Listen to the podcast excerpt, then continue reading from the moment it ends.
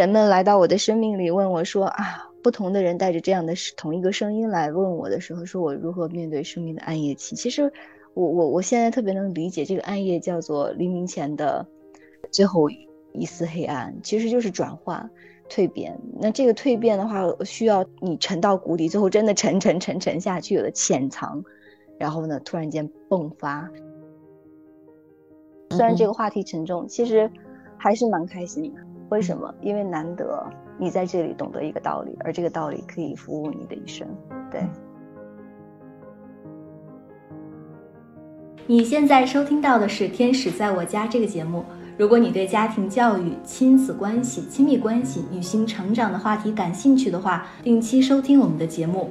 我们的节目也会在公众账号“利普私塾”、喜马拉雅 FM、荔枝和小宇宙播客中同步更新。我们呢，保持一颗开放的心，期待听到不同的声音。我们了解并确认，养育是一场共创。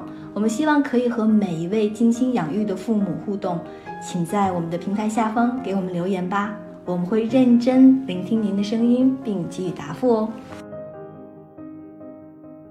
Hello，大家好，欢迎收听新的一期《天使在我家》，我是 DL。Hello，大家好，我是知月。嗯，我们这一期呢。是想聊一个，试着想聊一个主题，叫做如何度过生命的暗夜期。对，这个是知月发给我的，所以就是我其实是想先问一下你，就是你为什么会想到这个话题？呃，想什么？其实是因为我们就是什么，能能这样讲哈，就是嗯。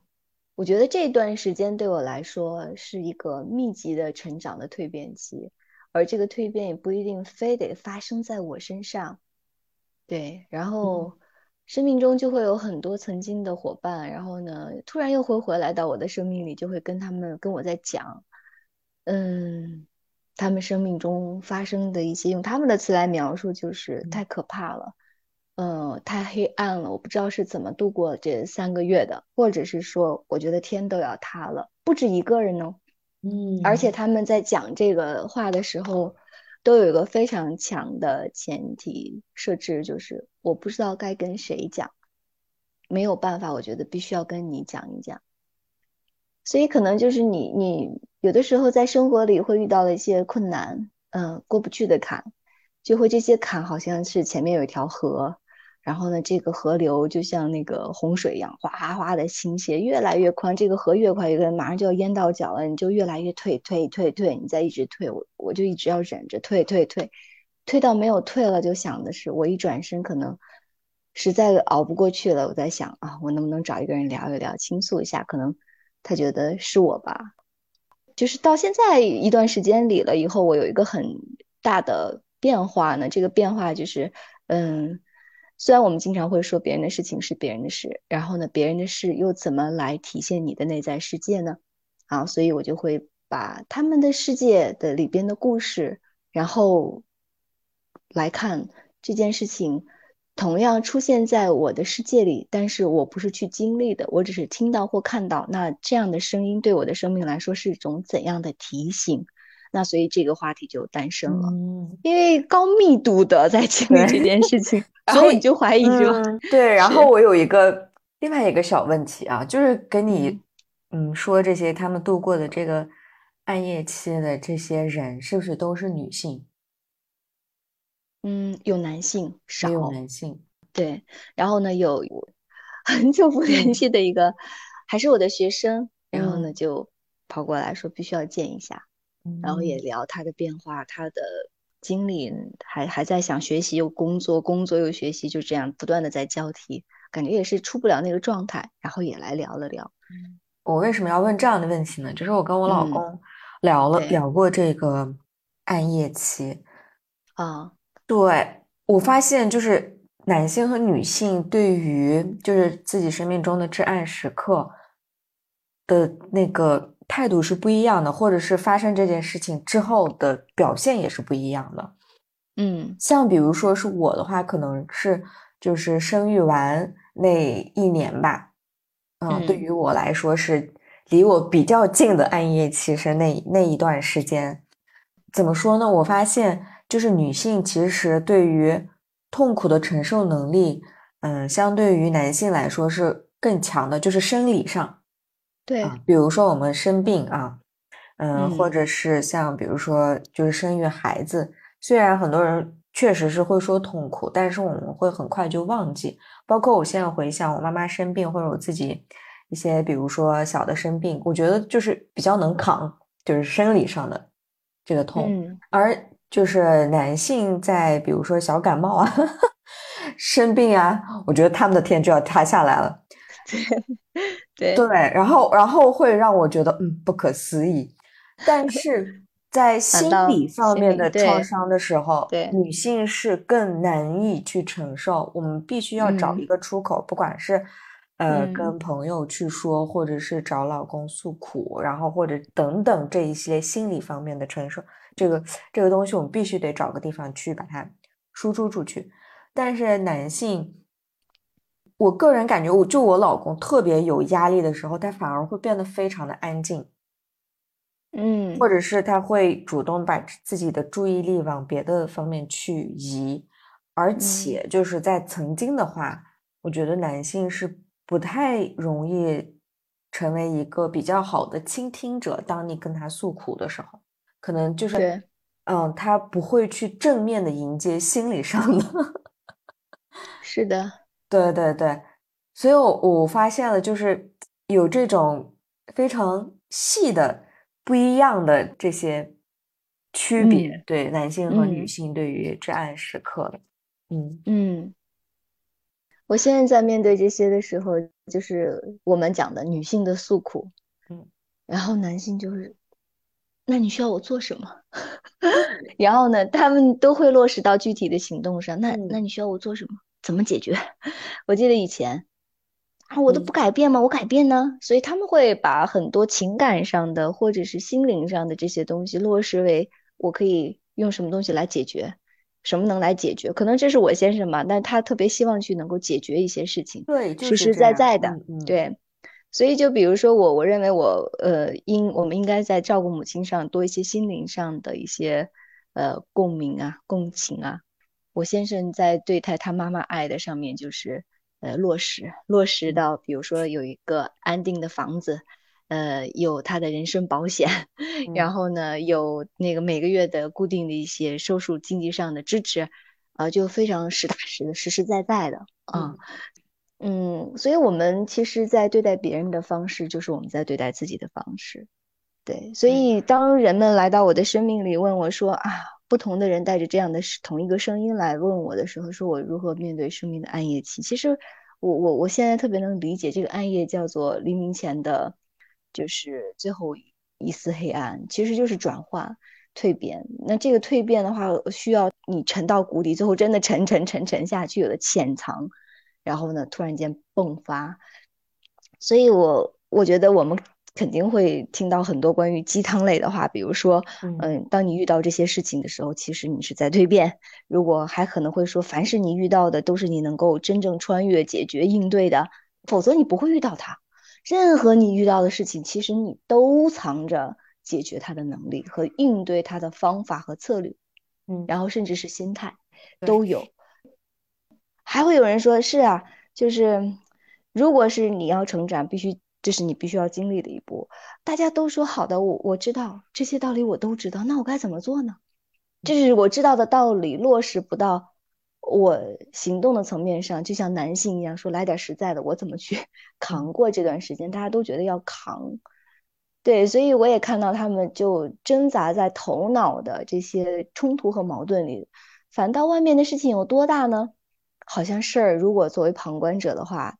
都不算大，因为如果那个人是经历的关系破裂，或者婚姻失败，或者是背叛，或者是欺骗，或者是你的投资失败，或者是你真的在外面被伤害了，就是身体上、肉体上的伤害了等等一系列的，在呃任何一个这些事件之外的旁观者来看，这些事儿其实都只是故事而已。关键是这些故事的主角他们是怎么去经历的？我觉得有一个很强烈的观感哈，就是。嗯，作为一个旁观者，我觉得我们都是，就是那些看着那些人都会觉得这些人在这个剧情里陷进去的时候，都有一种失落、迷茫和无望感，强烈的无助、无望。对，但是作为一个旁观者，那个状态是等于什么呢？就是那个无望。你知道，两个无望是一个是望是没有希望的望，一个是望是没有妄念的望。所以，作为旁观者的我，我当时理解的就是，这是一种要走到无望的状态，因为我没有想要解决那个困难的妄念，或者是我没有经历的那个想要从那个里边去寻找改变的那个欲望。其实我们那个那个欲望在，所以才要需要一些静来去让我们的欲望。变成穿越这个境的一些支持力、原动力。其实，其实那个根源就是我们的欲望。否则的话，我们不需要经历这些的。我们都有一个欲望在，只是它藏的藏的方式可能是以最终以痛苦的，要穿越痛苦的方式去实现的。那如果这个欲望当时就放下了，那就不会经历了。所以，我听到这些故事的时候，我就想有两个字叫无望，就是没有妄念，不要有妄想的那个妄。但是。我的同伴都会觉得他很无望，是又没有希望。有希望有希望的原因是有一个欲望在支撑。但如果你没有这个妄想欲望的时候，那好，这件事情其实本身就不会那么痛苦了。所以这就是我们为什么都会现在去经历。说到这里的时候，他还会问我说：“啊，那我该怎么办呢？我不可能不去爱这个男人，我不可能不想去赚钱嘛，我不可能不想去完成一件我想做的事情，那是我的梦想啊。”所以又该怎么办呢？所以这就是遇到了这些事情，哎，你有这样的经历吗？迪奥，就是你知道其实那是欲望，但是你你就好像在顺着这个欲望想要去突破一下，然后呢找到人生的快感，或者是你实现你人生的那个那个愿景哈。通常情况，通常情况下我是会有一个，我喜欢写，就我脑子会非常的乱，就是。我遇到任何一个困难，或者是就算是这种至暗时期，我脑子就就你是止不住的。尤其是我觉得，就是尤其是女性，因为我最近看了一本书，它里面就讲，就是男的和女的，就是头脑对于某一件事情，我们是属于比较能发散的。男性是比较就是 single goal oriented，就是一次只能做一件事情，他没有办法。multitasking 就是同时做好几件事情，但是女性是非常擅长这个，因为脑袋里有装了数千个声音。对对对，所以 所以当我们遇到困难的时候，我们就更容易，我们的那个焦虑可能是男性在遇到一件事情焦虑的数千倍，我觉得都不止，真的是非常大的。所以所以在这种时候，我我会因为一直之前会有冥想呀这种的经历嘛，所以我会去。写下来，就把我脑子里面出现的一切的担心、一切的这个困苦、痛苦，我都写下来。写完了以后，这就有点像那个 brainstorming，就是头脑风暴，想到啥就写啥。写完了之后，我会给它做一个分类，就是哪些是我能控制的、能改变的，哪些是我没有办法改变和控制的，就我这担心的这些事情。我会给他分个类，然后你挺像男性的这一点，没办法，我就感觉我会，就是这个这个时候确实是需要一点男性思维吧。如果这个算是像男性的话，OK，不然真的会被卷进去。因为我也是尝试过，像比如说我要臣服，我要就是接纳，但我脑子一片就是混乱我不知道我要接纳什么。然后我觉得我我觉得接纳混乱，对我我我要把它。书写下来，然后我知道哪些是我确确实实是没有办法去 handle，然后哪些事情是我目前可以的。但其实，如果你真的很非常非常痛苦，是一个至暗时刻的话，通常情况下你能控制、你能做的事情是很少很少。是的，嗯，就非常之少。那这种时候，对，那这种时候我我就回到那个生存模式，那我就睡觉，一日三一日三餐。吃好，哎，对吧？对，睡好，至少这件事情是我能控制的。然后，就我之前也看过一本书，然后那个是一个心理咨询师，他就说你在发生你想做任何改变的时候，要想好你只能做百分之五，可能有一百件事情，你就把做非常在原本的那个画面的不改变的情况下，你再做一个非常非常小的一个改进，可能是改善你的饮食啊，或者是就是规律的这个休息，就这一一个一个事情，等你身体状态恢复了之后，可能就是你脑子里面的那些乱的东西可能会稍微减少一点，而且随着时间的度过，我觉得就是你。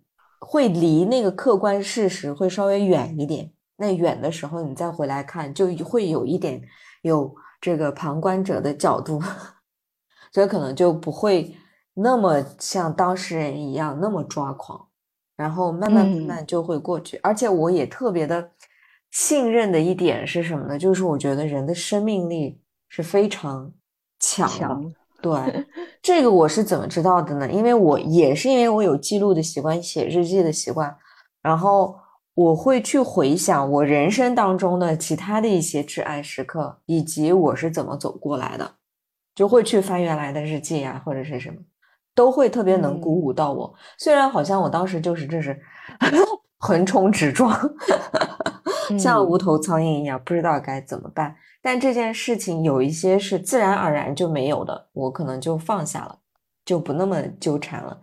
有些事情可能是在另外一个意想不到的时刻会有一个新的转机，就是，但是不管怎么样，就是你还是能够走过来，只要你身体健康。对，你看迪奥刚才你说的这一系列，我我觉得最早我用两个词，然后你把它扩散开了，就是我说的无望。那个无望，那个没有妄想的那个妄念的妄，其实你刚才说到了，就是很好的两个四个词叫生存模式。嗯，你知道走到这一步的前提，你还有一步叫做我可以写下来，你有写日记追溯的习惯，还有记录的习惯，嗯，包括就是分析模式的习惯，但这些都是在你还能做事情的前提下，嗯嗯，对不对？我们肯定会有一步一步，就刚才我在描述那个画面，就是哎，如果洪水来了，就是。什么时候亲到你的脚，什么时候感觉要淹没你，什么时候你往后退。其实你刚才写的那个部分，就是你感觉这事儿还可控。我们一定会有一个在这个忍不了的时候，还觉得这事儿我还我还能兜得住，我还再再再包一会儿，这火还是不能散出去，我还能够忍忍着，可以。所以你你有一个叫做清理的过程，这个清理是包括你写啊什么之类的，然后你后面的分析。但是我们再往后一退，再往后退的时候，你提到了一个点，叫做我们其实能做的事情是非常非常少的。当如果你那个真的那个极致达到了的时候，对吧？少到什么？少到刚才迪奥说回到生存模式，少到很多人连睡觉都睡不了，这就是我们最后就生病了嘛。前提是你看我们这些至暗时刻，至暗时刻它一直在的时候，前提是我是我的生存模式还是 OK 的状态下，就是我可以关电，关掉电电源，然后不跟外界在这些东西在混乱打仗，我能睡一会儿。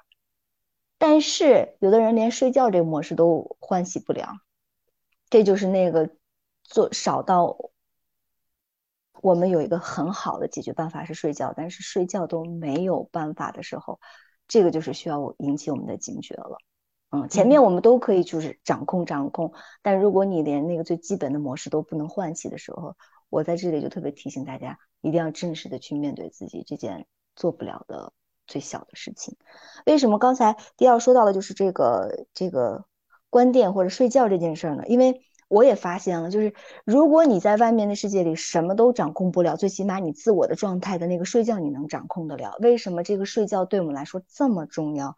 其实。我们脑袋里的声音是什么？是我们的六根不清，就是我们的眼耳鼻舌身意。我们在六尘，我们在红尘中吸的，让我们存的这些东西，变成了自我攻击、自我矛盾、自我冲突的这些障碍的时候，你会发现有一个很重要的内在生命内在的东西是你的神是散的，所以你才是乱的，你明白吗？因为你的神识根本不受你控制，你的心一会儿想这个。一会儿想那个，一会儿又突然间想到了这个，为什么？就是你要写下来，写下来其实就是你的神不断的追着这些念头，让这些念头带着跑，所以你那个气息是很乱的，神识也是很乱的。但是为什么睡觉可以解决这件事情？为什么那些声音就没了？好像他自己也就过去了。因为如果我们的内在的气，我们这个气是带有一个气体气加下面加一个。这个有一个那个就是先天之气的那股气，嗯其实就是我们的内在精气神的那股合力。如果我们这个东西是聚的时候，我们是拢的这么一个状态，其实就不会就像一个团队一样。它如果是拢的状态，它不会人心涣散，你就觉得自己是一个王国，里边有 N 多个人，然后这些 N 多个人都在跟。都在互相说话，都在觉得自己是对的。那这个时候你不知道该听谁的，你听谁的，其实都是在跑偏。但如果你这个时候你可以做这个国家的一国之主呢，这些人可以都息息事宁人，都可以不再说话了。然后呢，就出现了你一个你最需要做的事情，会内在你最想要听到的一个声音，就其实是无事儿，世上身心嘛。然后呢，我们就觉得这个心其实啊安住了，没事儿了。所以你休息的过程其实就是关掉电，把你那些所有外在沉迷的声音关掉、屏息掉，然后呢，回到你真实的那个自我模式的状态，让这股气聚起来。当你聚气了以后，再醒来的时候，身体状态 OK 了，那你在面对这个如何至暗的这种状态的时候，其实都生出了一些你觉得可以去努努力的力量。我觉得就是这样的一种从身体模式的解释。那个这个过程是什么？就是卸下欲望的过程，然后呢抛掉欲望的过程，然后呢对于那个妄想，然后止的一个过程。嗯嗯所以，但如果你想，我们如果一直在分析自己内在的这个声音的话，其实我们还是在对应对一个模式进行观察。如果我们能够在这个写的过程中，或者是回溯的过程中追溯我们那个本源的欲望的时候，我们不是对这个模式进行清一步清理，而是回到这个模式的根源。我们看见可能这样的模式也会打破。如果你在这个过程中可以再往前追一步啊，我我知道这些想法哪些是可以做，哪些是不，我问问自己为什么会有这些想法？这些想法它有它有源头吗？所以有一段时间我在很混乱的时候，我问过我的这个老师一句话，我说身边有无数个人都在跟我说，他说你说，然后呢，妈妈说，爸爸说，老公说，孩子说，一大堆的声音都该在跟我说，我说我就问他，那哪个声音对我来说是对的？他说这些声音就像你脑袋里的声音一样，没有一个是真相，你并不需要认认同任何一个其中的声音，你只是需要去旁观这些声音。继续观察，不保持认同。然后呢，他说你这些声音对你来说就幻灭了，就不是真实的了。所以那个时候走到现在，我仍然会经历说，我真正主流的我自己的声音到底在哪里？我还是会被那些外在的声音所障碍着。但是就在近期的一次我自我冲突和他人冲突的这个状态里，我看见其实是因为我自己真正的那个内在的声音从来没有出现过。我一直在以别人的声音去看这个世界，别人的视角再去理解这件事情到底怎么发生的。我没有一个绝对直接自主的样一个应对模式，那这个时候就唤起我的那个模式。这个模式是什么？我不知道。同样对这个模式保持观察。不知道说到现在大家懂不懂？其实我们的意思是，你要听你自己杂乱的声音，还是要去听在至暗时期别人给你的建议，都不如关掉它。关掉它的前提是你有可能去解决它，解决的方式是什么？你能睡觉。但如果不能睡觉的话，那我们去真正的去对自己的身体模式进行处理。该去看医生的时候，一定要去看医生，去找专业的人去做专业的事情。然后，如果你能应对的话，那在这些声音里，我的一个建议是不要分辨，去找这些声音的根源。这些声音到底在对你说一件怎样的事情不重要，而这些声音是从哪里来的？它对于你来说，根到底在哪里？可能是解决我们根本模式的一个方法。嗯，这是我最近一段时间得到的一个启示吧，因为我听了太久了，然后呢，会 让别人也会跟着我冲突，而且别人也会跟别人冲突冲突，我也会跟自我冲突，所以冲突在极其混乱的过程中，我就发现这些都不是真的。每个人都是代表自己的一个视角，而我如果进入他的视角的时候，我过去曾经可能觉得我在同理，但其实我根本做不到同理，而且会把自己搞得很混乱，把我跟他的关系也搞得很混乱。所以在面对这些冲突的过程中，所谓的至暗时期，其实有一个最大的冲突就是自我冲突。在这个自我冲突里，我们一定有一个根上的东西，我认为就是欲望，但是这个欲望我们都不愿意去承认。比如说，我一直对一个人好，一直对一个人好。这个至暗时期是怎么来到的呢？就是我觉得我爱这个人是无条件的，我我就是这样爱他，你还想要怎么样？我就这样爱你，爱你，爱你，突然间这个人撤了，毫毫无理由、毫无征兆的就不联系了，或者是说不理我们了，就要绝交了，或者是就要断裂了，啊，或者我们离婚吧，等等，这个事情出现了，OK，那这个时候你你会怎么想？你会觉得我付出了这么多，他为什么不爱我？他还要我怎么样？他怎么这么不负责任？好，那这个时候这个根源在哪里？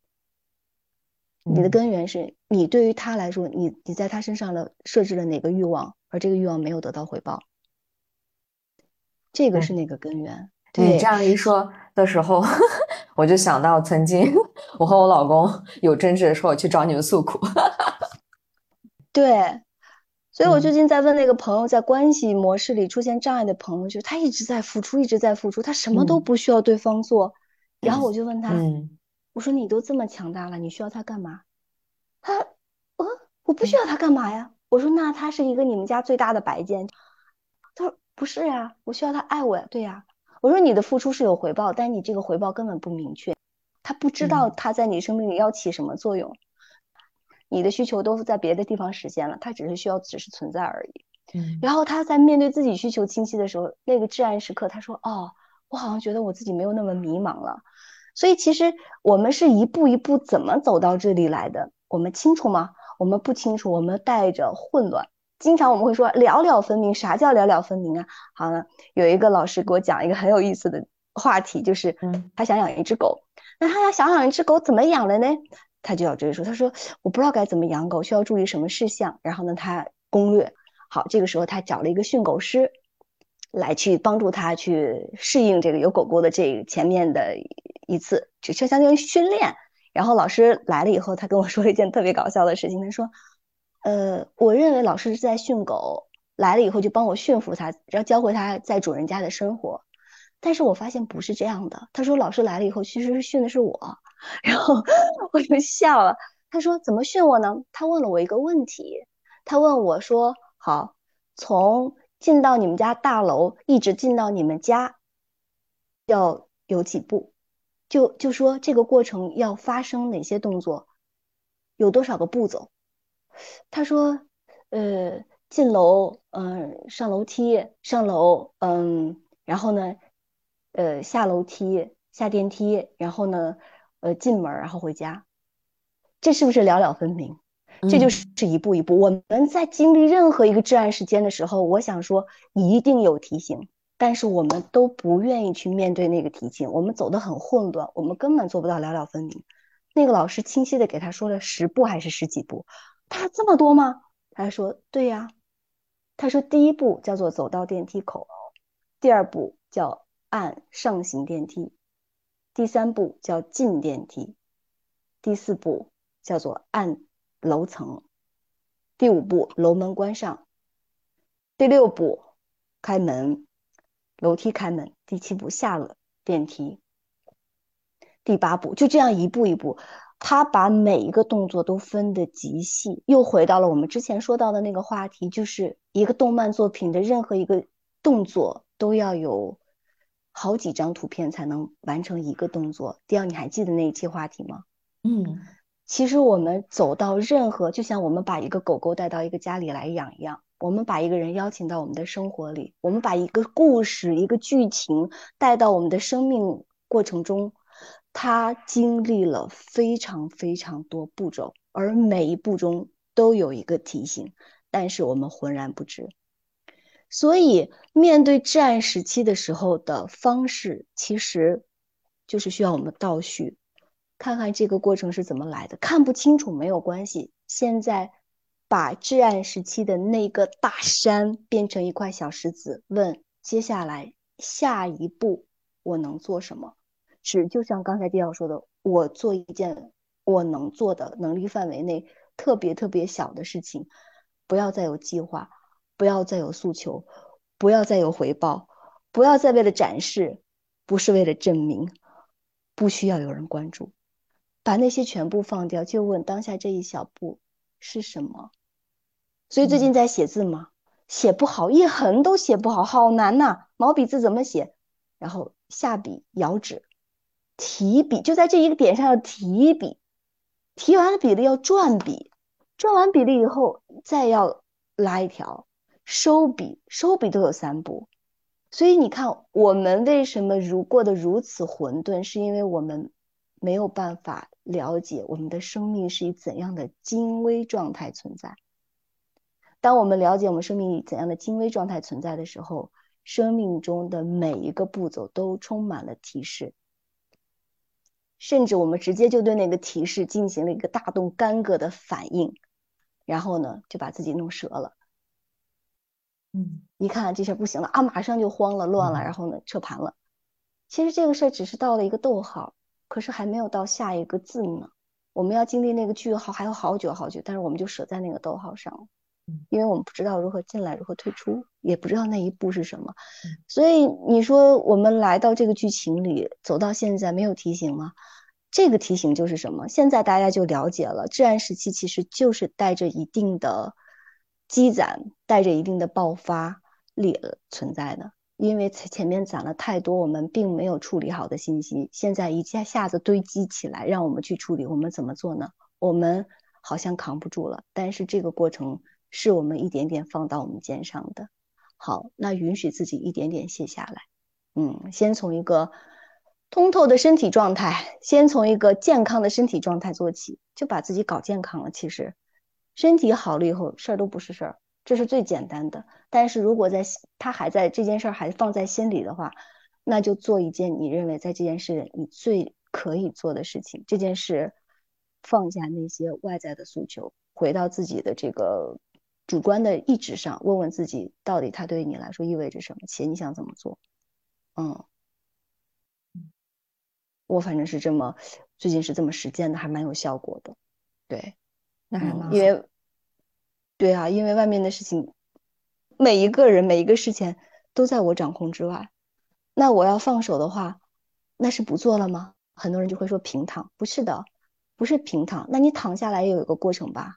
上床脱鞋脱衣服，是不是？那这个平躺的过程要怎么去实现呢？去观察自己怎么来到这里的，允许自己慢慢一点点出来，可以记录。对，所以第一 对，所以掉的那个过程其实它就是一个。追溯，追溯，追溯，回忆，回忆，回忆。但他回忆的不是步骤，他回忆的是自己的思路。但在这个思路一定有一个点，就叫做我的欲望在哪里？哪里埋着一个我曾经被我忽视却看不见的东西？看不见的那个欲望，现在我准备正视它了。正视它，我去面对它。然后因为这个，你可能就成长。这是才是真正的成长。对，是的。其实你刚才那么一说的话，我其实是可以换一种思路跟大家说，就是。也是我最近的一个小的感悟吧。以前我也读过这么一句话，但是现在就实践下来，我发现还真是，其实就是从事情发生到你我们习惯性的反应中间创造那个空间。对，就我们会有那种膝跳反应嘛，就是比如说我们嗯 有个东西砸上来了，你就很本能的那个膝盖就就是腿给弹起来，弹跳啊，对，弹跳这种。嗯，那我们面对任何。生活中发生的很多很多的事情，其实都是这样的。你本能就会按照原来的那个模式去走，而且你自己都是没有办法意识到的。包括我现在就是感觉自己很有意识了，但是真的某一件事情发生的时候，还是会有那些这种虚跳反应。所以，我我现在就是不管做任何的决策，或者是嗯一下子让我有感感到有压力的别人的请求的时候，我都会稍微停下来。给自己一点时间和空间，对，嗯，所以，所以你说这个，我就特别有意思的，就听到了无数个人跟我说，你知道吗？我都懵了，就这句话特别 有用，你知道，每次听到这句话，我都想笑一下，我都懵了，我都懵了，不止一个人跟我讲，那这个懵的状态是别人决定的还是你自己决定的，对吧？就是因为我没有反应期，这个过程我根本没有反应期，全程属于。好像别人在蒙自己，其实是自己一个人蒙在鼓里，把自己给盖起来了。对，就留出反应空间。你蒙的这个过程也给自己留出反应空间，让自己蒙一会儿，选择醒来再去反应，然后你那个蒙的状态会越来越少。嗯，我觉得这这个是需要不断的去练习的，因为就是大死不了嘛，很多事情，所以 你就把，就是给自己一点。时间和空间去休息，然后再去做下一步的决策。就算是没有决策，其实我觉得有些事情就是柳暗花明又一村，然后还是会有新的一个转机的。对，呃，说一个特别有意思的点，就像你说还活着，嗯，我觉得这件事情是应对暗夜期的一个最好的一个啊思考，嗯。然后你会觉得说这件事情已经把我打到底了，让我爬不起来了。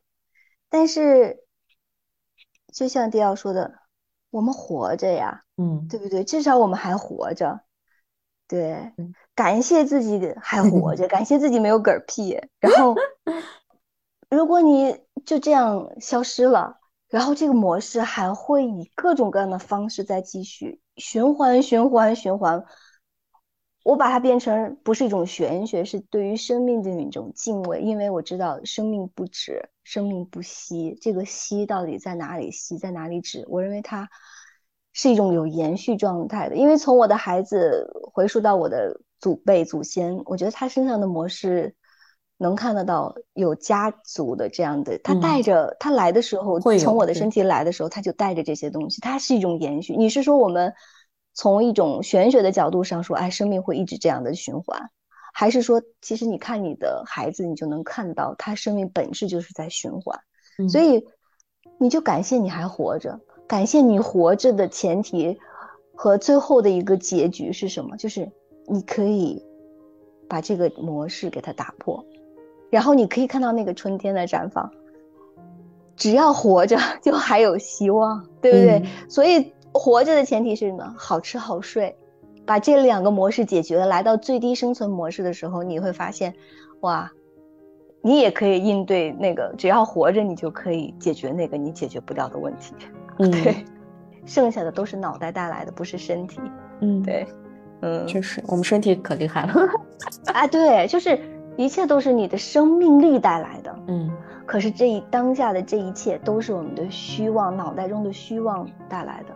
但是我们的生命力因为这些虚妄消耗掉了多少精气神呢？我们都不知道，所以我们忘记的是我们该本存的那个电量模式，就是你的生命力、生命值。